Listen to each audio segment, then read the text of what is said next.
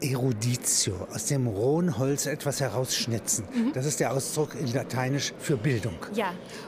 Das kann man auf zwei Arten natürlich verstehen. Man kann das Ausgangsmaterial als vollkommen roh als nicht zivilisiert, als etwas zu Formendes, als etwas in die menschliche Gemeinschaft einzuformendes auch verstehen. Oder man kann sagen, hier ist etwas zu heben. Hier ist ein, eine Hebammenkunst gefordert. Da ist etwas vorhanden, etwas was nur Lebendiges, das ja? der Entbindung bedarf. Wie bei einer Geburt. Wie Was die Hebamme macht, ist Ja. nicht, also dass sie äh, das äh, Baby verbessert, während es geboren wird. Nein, sondern sie bringt das zur Entfaltung, was es mitbringt. Dass es das nicht verliert, sozusagen. Sie bewahrt es und behutsam wird Das es dann in die Welt Linien der eingeführt. Bildung. Und das sind die zwei Linien der Bildung. Man kann auch sagen, das ergibt sich historisch, also geistesgeschichtlich, aus der Haltung ähm, zum Kind. Es gibt ja immer wieder verschiedene Zum Kind und zum, zu sich selbst. Zum Kind und zu sich selbst. Ob man eben das Ziel der Bildung ähm, im Erwachsenen sieht oder ob man das Ziel der Bildung im Kind selbst sieht. künftigen Erwachsenen Ein- einer besseren Gesellschaft. Ja? Dass also der, das Kind, ja, das ist das Potenzial, was den Erwachsenen verändern kann, was zum künftigen Erwachsenen wird. Oder ob man das Kind als etwas sieht, als jemand, der dem, an, der dem Erwachsenenzustand angepasst werden muss. Bei Nietzsche wäre das Bild des Kindes ja, am Ende. Das Ja, ist das Das Entwicklungsziel. ist, das ist das Entwicklungsziel. Und da gibt es kulturgeschichtlich ähm, zwei Strömungen, die sich sehr voneinander unterscheiden, auch innerhalb Europas. Ähm, in Frankreich ist man trotz der Aufklärung, in der das Kind auch in seinem Recht wahrgenommen wird, immer noch dem eher pessimistischen Menschenbild verhaftet aus der Klassik und dem Barock. Das heißt, einem Menschenbild, das davon ausgeht, dass der Mensch von sich aus egoistisch ist, egozentrisch ist. das wäre ja noch nicht schlimm, aber er ist auch barbarisch. Er ist auch barbarisch, weil er alles, dem, der, der Amour propre ist das Schlagwort der, äh, der französischen Eigenliebe. Anthropologie, die, die Selbstliebe, die Eigenliebe. Also das Kind ist, kommt mit dieser Erbsünde, wenn man so möchte, also die, die Amour, der Amour propre ist eine Art Erbsünde, ähm, kommt als kleiner Egozentriker auf die Welt und muss durch Erziehung, durch behutsame, durch äh, natürlich auch äh, einfühlsame Zu Erziehung zu einem Menschen. gesellschaftsfähigen Menschen werden, der, sein eigenes Ego zurückstellen kann zugunsten einer Gemeinschaft. Aber das ist Zwang letztlich, eben genau weil man davon ausgeht, dass dieser Amour propre bezwungen, bekämpft und niedergehalten werden muss durch Regeln, durch Verträge. Das sind auch die Staatstheorien der Zeit und dadurch, ähm, dass man ähm, das Kind daran gewöhnt, nicht dem eigenen Willen immer nur nachzugehen. Anders die britische Richtung. Anders die britische Richtung. Ähm, dort kommt es, äh, dort gibt es ja diesen sehr ausgeprägten Gedanken einer positiven Menschennatur. Und ähm, dort kommt es dann dazu, dass dem Kind ähm, zumal im 19. Jahrhundert dann eine ganz eigen, ein ganz eigenes Existenzrecht im Geiste eingeräumt wird. Und eine Hoffnung, Und dass ein- in dem Kind mehr steckt, ja, Ja. als wir Erwachsenen, ja, Ja. wir Altaffen besitzen. Und, da, und dazu kommt natürlich die Lust ähm, am Erzählen, die eine ganz andere ist, eine zum Teil sehr viel weniger intellektuelle als in Frankreich, die sich dann mit diesem Bild trifft, dass das Kind ein, ein, ein ungehobener Schatz ist, das die Welt in Frage stellen kann. Das heißt, äh, die, die Autoren, die mit Sprache spielen, die die Ordnung der Sprache aufbrechen, ähm, die äh, Unsinnsreime machen, ähm, da gibt es eine ganz lange Tradition auch in der volkstümlichen Erzählliteratur in, in, in, äh, in äh, England und in Goose, Deutschland. äh, Mother Goose, genau. Annotated, ja? genau Die schönsten Ammenverse, die es die überhaupt schönsten, die gibt es in der überhaupt Welt. gibt, Ja. genau. Ähm, und die alle auf dem Sprachspiel beruhen, also auf dem Unsinnsreim eigentlich, auf Ja. dem Pun, was ja auch in Alice, im, äh, Alice in Wonderland ganz ein ganz ganz starkes äh, Moment ist. Das heißt, die Ordnung der Sprache in Frage zu stellen und damit die ganze Ordnung der Gesellschaft, die Ordnung der Autorität, der Hierarchie in Frage zu stellen, sie als unsinniges oder neu zu schreibendes Zeichensystem zu Also es gibt thematisieren. auf dem Kontinent französische Gärten. Ja. Ja. Und die beruhen darauf, dass man die Hecken beschneidet. Ja. Ja, dass man eine geordnete Natur der Natur entgegensetzt. Genau. Und es gibt die englischen Gärten und die ist, wie sind sozusagen eine Dort lässt man Revitalisierung. wachsen. Dort, lässt man wachsen. Dort lässt man wachsen und dort lässt man auch ähm, eine eigene Welt zu. Das heißt eine alternative Welt. Die kindliche Welt ist eine alternative Welt.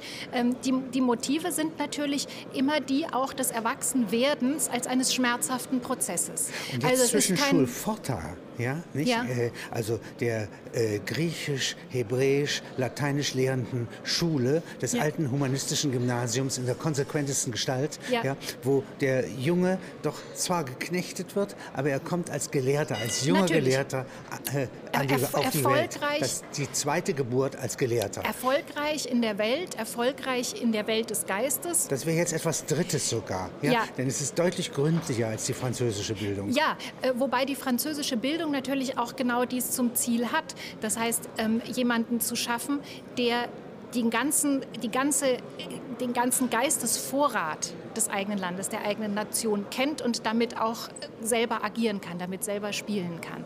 Aber ähm, das englische Modell, würde ich sagen, ist sehr viel subversiver, weil es davon ausgeht, dass das Kind natürlich früher oder später erwachsen wird und in die Welt der Erwachsenen eintritt. Es hat aber immer diese etwas bittere auch bitter romantische Note, dass ähm, es ein Abschied ist von einer Welt, die unwiederbringlich verloren ist und zu der nur noch einzelne ausgewählte Erwachsene den Weg zurückfinden. Also wenn Sie auch, wenn Sie Peter Pan nehmen, die, die Geschichte ähm, des Erwachsenwerdens, ähm, wo die ganze Welt der bösen Gestalten, der grotesken Gestalten, der Gestalten, die miteinander kämpfen, die all das tun, die, die äh, körperlich miteinander agieren, all das, was in der Erwachsenenwelt verboten ist.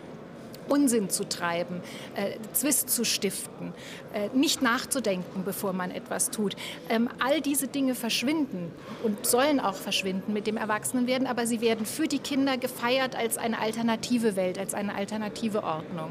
Und die englische Kinderliteratur ähm, geht da sehr weit und hat, treibt das auch heute noch als Motiv äh, fort. Also die, die, das ist die Literatur, die dann letztlich ähm, über den skandinavischen Raum auch nach Deutschland kommt. Also Bücher zum Beispiel ähm, wie Pippi Langstrumpf, ein Kind, das keine Eltern hat, ein Kind, das mit einem Pferd und einem Affen zusammen allein in einem Haus wohnt, ist für die erbauliche Kinderliteratur, also die didaktische formende, den, das Kind zum Erwachsenen formende Kinderliteratur undenkbar und natürlich da auch auf enorme Kritik gestoßen. Im 18. Jahrhundert ist in der Malerei ein Kind ein kleiner Erwachsener. Ja. Das heißt also, derselbe Erwachsene steht neben dem Erwachsenen. Ja. Friedrich der Große beispielsweise, der spät, äh, als Kronprinz, ja. Ja. steht wie eine kleine Puppe ja, neben dem riesen, schwerblütigen, schenkelstarken Vater. Ja. Wenn Sie, wenn Sie allerdings ähm, die Bilder von Velázquez betrachten, dann ähm, sieht, hat Velázquez ein, ein ungeheures Gespür ähm, bereits ähm, für, diese, für diese Spannung, für diesen Bruch zwischen kindlichem Körper und offizieller Rolle. Also wenn Sie die ähm, Prinzenporträts, die, äh, die Prinzessinnenporträts von, von Velázquez betrachten, dann äh, sind das diese Kinderkörper, die als anatomische Kinderkörper in ganzer Exaktheit dargestellt sind, in ihrer Zartheit, in ihrer Blässe, äh, in ihrer ähm, Kindlichkeit mit dickeren Bäuchen und ohne die Figur, ohne die königliche Figur und das gepresst ins Korsett und den überreichen Schmuck ähm, der, der, der Gewänder. Ähm, da, da beginnt natürlich schon der Blick für die Kindheit, also für eine, für eine auch vergewaltigte Kindheit, äh, die in diese Rolle gepresst wird. Aber man kann sagen, in der Geschichte der Emanzipation Ja. ist das Erste, dass man die eigene Ki Kinderzeit ja, Ja. respektiert und deswegen Kindern Autonomie lässt. sie nicht, sie nicht als den unvollkommenen Übergang, als einen, ein Niemandsland betrachtet, in der da, man darauf wartet, dass das Kind reift und zum Erwachsenen wird, sondern als eine Zeit, die als Vorbereitung auf das Erwachsensein gerade eben genossen werden muss, die ihre eigenen Rechte hat und ihre eigenen Regeln hat. Und das geht bis zur antiautoritären Kindererziehung. Das ist der Gipfel dann natürlich, ja. Und das ist im 18. Jahrhundert jetzt wie? Äh, Emil zum Beispiel von ähm, Rousseau. Äh, was ist das für ein Kinderbild? Das ist eben genau dieses etwas gespaltene Kinderbild der, Französ der Franzosen, ähm, das letztlich bis heute noch ähm, Die aktuell Natur ist nichts Gutes. Die Natur ist nichts gut. Man, Rousseau steht für natürlich innerhalb der ähm, französischen Aufklärung für diesen Gedanken, dass die Menschennatur, die unverfälschte Menschennatur etwas Gutes ist. Aber das ist bei ihm nicht ungebrochen. Gerade das Kind bedarf in Emil einer ganz strengen Erziehung und einer strengen äh, Reglementierung, um diese positive Natur entfalten zu können. Das ist Aber das große sozusagen Credo. ist ein Garten der Erziehung dieses Kind Ja. und äh, von einem Kreis aus, von einem Ja. Punkt seiner unmittelbaren Erfahrung, ja, Ja. auch seiner Behütung, gehen die Kreise langsam nach außen, bis sie die ganze Welt erfassen. Also der Weltbürger wird aus einem, seinem engsten Kreis heraus entwickelt. Ja, und in Frankreich muss man dazu auch sagen, ähm, da bleibt das aristokratische Familienmodell sehr lange gültig.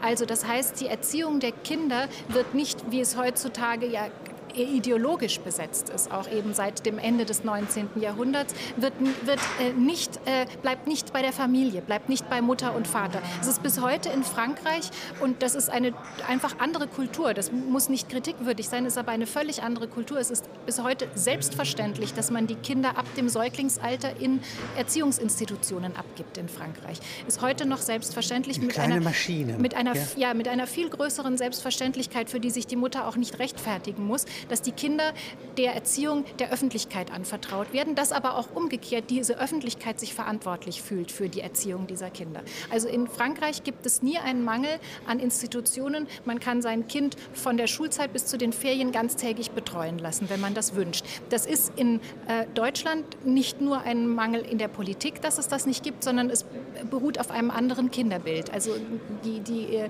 die, der direkte Bezug der Kleinfamilie, die, die, die, empfindsame Kleinfamilie, die romantische Kleinfamilie hat sich in Deutschland und England sehr viel stärker als das ideale Familienbild durchgesetzt. Man überlässt das Kind nicht anderen, sondern in seiner emotionalen und in seiner intellektuellen Bildung soll es in diesem Gefühlsverband der Familie aufwachsen.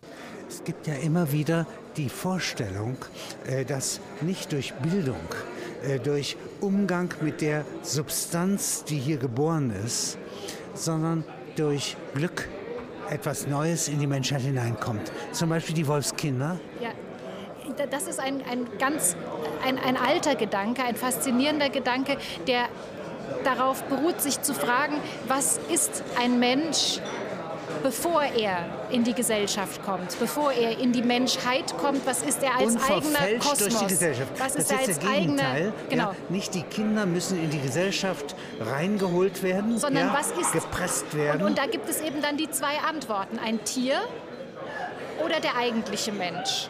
Das sind die zwei möglichen Antworten.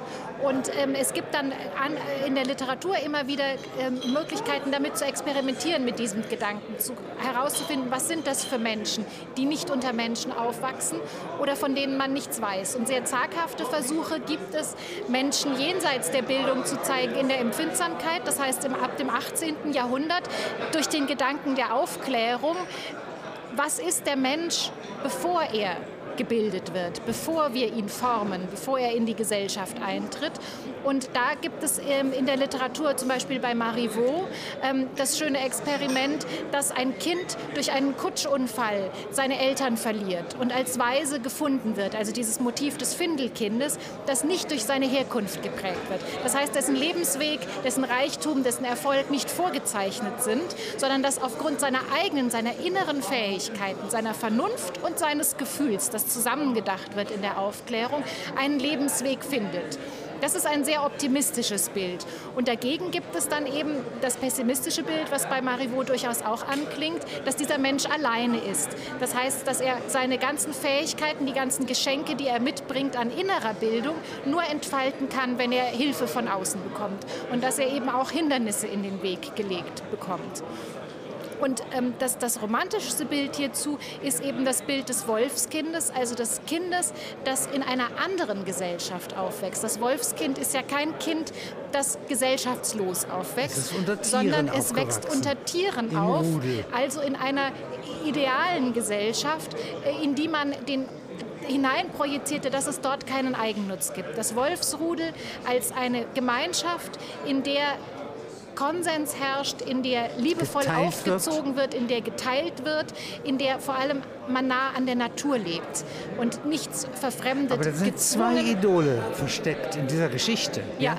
Das eine ist, dass die Tiere untereinander teilen, Ja. was man ja von den Wölfen nicht wirklich weiß. Die Wölfe haben eine Stre in Wirklichkeit, das ist das Bild der Wölfe, das man sich macht. Das ist äh, auch wie Romulus und Remus, die von der Wölfin gesäugt werden. Das ist eine symbolische Wölfin, eine Wölfin, die die Harmonie hervorbringen kann, die das Überleben sichern kann, dort, wo die Menschheit versagt, dort, wo sie Krieg führt. Ähm, das ist die Natur. Und ähm, die, das setzt sich in den Wolfskindern fort. Äh, die, die Wolfskinder werden aufgezogen von den Wölfen und haben keine menschlichen Eigenschaften. Und die Menschen versündigen sich dann an ihnen, weil sie die Naturhaftigkeit dieses Kindes nicht erkennen. Und, sein, und dessen Wert, ein anderes Kind zu sein, ein, et- etwas in sich zu tragen, was unsere Gesellschaft verändern könnte, reformieren könnte. Und die schönste, äh, für mich die, die schönste äh, Form, diese Geschichte zu erzählen, hat Truffaut äh, gefunden in dem Film L'Enfant Sauvage, das, das wilde Kind oder das Wolfskind, der Wolfsjunge auf Deutsch übersetzt.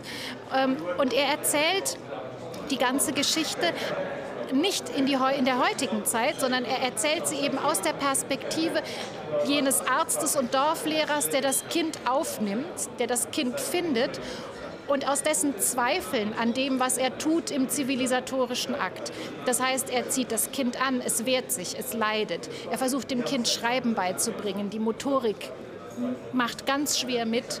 Ähm, das Kind schaut sehnsüchtig nach draußen und der rührendste Moment dieses Filmes ist, dass er immer wieder zeigt, was dem Kind übrig geblieben ist an Verbindung der Natur, nämlich dass es sich immer, wenn es ein Glas Wasser trinkt, ans Fenster stellt und dabei rausschaut. Bildung ist, ist, ist, ist deswegen ähm, ein schönes Wort, weil es offen ist, weil es eben nicht eine, es, es ist nicht Zurichtung, das wäre der negative Aspekt, also etwas zurichten auf eine vorgegebene Erziehung, Form. Also et zu etwas hinziehen. Zu etwas hinziehen. Zurichten wäre das auch wieder Das wäre auch das, sondern Bildung ist etwas, was in eine Gestalt mündet, aber die ist offen. Also welche Gestalt es annehmen wird, welche Gestalt der zu Erziehende, der, der zu Bildende annimmt, ist offen und das ist, glaube ich, der Bildungsbegriff, der aus dem Humanismus kommt. Das heißt, diese Chance und die natürlich Aufgabe und Herausforderung des Menschen, sich selbst zu bilden. Ich habe zugeguckt, wie Kinder plötzlich etwas entwickeln. Äh, mehrere Jahre ja, wird ihnen etwas angeboten, was sie lernen sollen. Sie lernen es nicht. Und plötzlich, wie ein Kristall sich bildet, Ja, ja. plötzlich wissen sie es. Sie wissen alles, was vorher nicht angenommen wurde, äh, als Ganzes. Das ist, So- das ist das, womit das Kind geboren wird. Es wird Ja. mit dem Willen geboren, Ja. etwas zu wissen. Nur da, was es wissen will, das entscheidet es selbst dann. Und das ist Und zwar nicht konsekutiv, das heißt Geheimnis als der- Einzelnes, sondern immer in ganzen Clustern. Ja. Und das ist, was Piaget so bezaubernd beschreibt. Ja? Ja.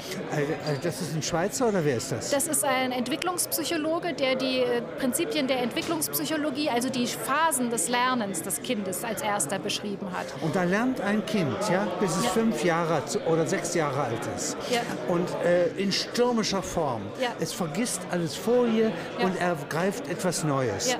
Und plötzlich kommt jetzt eine sogenannte Latenzphase Ja. Ja, von, sagen wir mal, sechs Jahre bis zwölf Jahre, bis die Pubertät einsetzt. Ja. Und das ist eine Ruhezeit.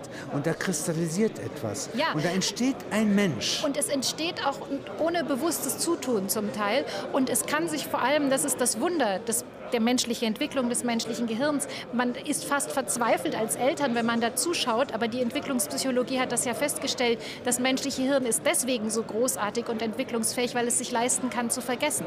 Kinder können sich auch leisten, das, was sie innerhalb von vier Jahren alles erlernt haben, zugunsten eines neuen, komplizierteren und wichtigeren Sachverhaltes zu vergessen. Winzige Kinder können perfekt memorieren. Sie können Memory spielen besser als jeder Erwachsene. Sie können sich immer merken, wo welche Karte liegt. Sie können äh, hunderte von Autokennzeichen auswendig lernen. Sie können Gedichte auswendig lernen. Und mit fünf, sechs Jahren verlieren sie diese Fähigkeit plötzlich, weil sie eine ganz andere und viel wichtigere Ebene entdecken, nämlich die der zwischenmenschlichen Kommunikation. Das heißt nicht alleine das Wissen zusammen, sondern das Wissen über die Zusammenhänge zusammen. Und das ist die Latenzphase. Ja? Das ist die- In denen genau. entstehen große Karten der Ja. Interessen. Ja. Ja. Da entsteht auch ein Charakter. Und dann kommt die Pubertät äh, mit wie ein Sturm, mit ja, einem sozusagen, der alles durcheinander auch, ja, Ein innerer ja? Sturm. Mhm. Und danach entsteht ein zweiter Mensch, ja, ja. Ja, nach der Pubertät. Ja. Und ähm, der wird sich, wenn man genau studiert, auch mehrfach ändern. Diese Seiten, das ist Bildung. Und nichts ist entzückender, als wenn 60, 70-jährige Menschen ja. nochmal in die Volkshochschule gehen, an den Universitäten studieren ja, und nochmal einen zweiten Bildungsweg eine, gehen. Eine, eine Metamorphose herausfordern nochmal, ja.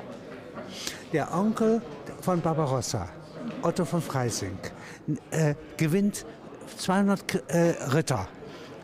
Äh, mit ihm an das Studium in Reims zu ziehen. Das Studium ist sozusagen ein Kloster mit Bildungsanschluss. Mhm. Und danach besuchen sie die Universität Paris, studieren mhm. und kehren zurück auf ihre Latifonien, wo ja. sie einfache Raubritter im, äh, im Grunde sind. Ja, ja? ja, Aber sie sind gebildete Raubritter. Und dieser Otto von Freising schreibt eine Geschichte zur Begründung des Erbes der Staufer, ja, ja. nicht? Ja. Die, über 6000 Jahre schreibt er eine Geschichte. Das hat er gelernt. Das hat er gelernt und das ist, ist etwas, was, die, was das Leben an den Universitäten ja bis heute bestimmt, was, was wir sozusagen ausblenden und was leider durch die Universitätsreformen auch unmöglich gemacht wird, dass die Seite der Bildung eben auch die Seite ist, den Studenten zu erlauben, ein eigenes, ein körperliches und ein äh, äh durchaus gesellschaftssubversives Verhalten an den Tag zu legen. Das beschreibt schon Cervantes. Also Cervantes beschreibt äh, ganz viele äh, Studenten des äh, 16., 17. Jahrhunderts, ziehen in ihren Semesterferien, die es damals auch schon gab, also freie Zeit an den Universitäten, ähm, in die Dörfer, wo sie ähm, beim Fischfang mithelfen, wo sie ähm, sozusagen das Praktikum von, von damals absolvieren, wo sie sich dem zügellosen Leben, dem Weintrinken, äh, den Prostituierten hingeben und äh, das Leben wirklich mit allen Sinnen erfahren. Das gehört zum Studium. Also Wissen ist aneignen und diese Art. Sich die Welt äh, aneignen und zwar auf allen Kanälen. Eigen, ja. Schafft Eigentum. Ja? Und das ist das einzige Eigentum, ja, ja. das ich nicht verliere bis zum Lebensende.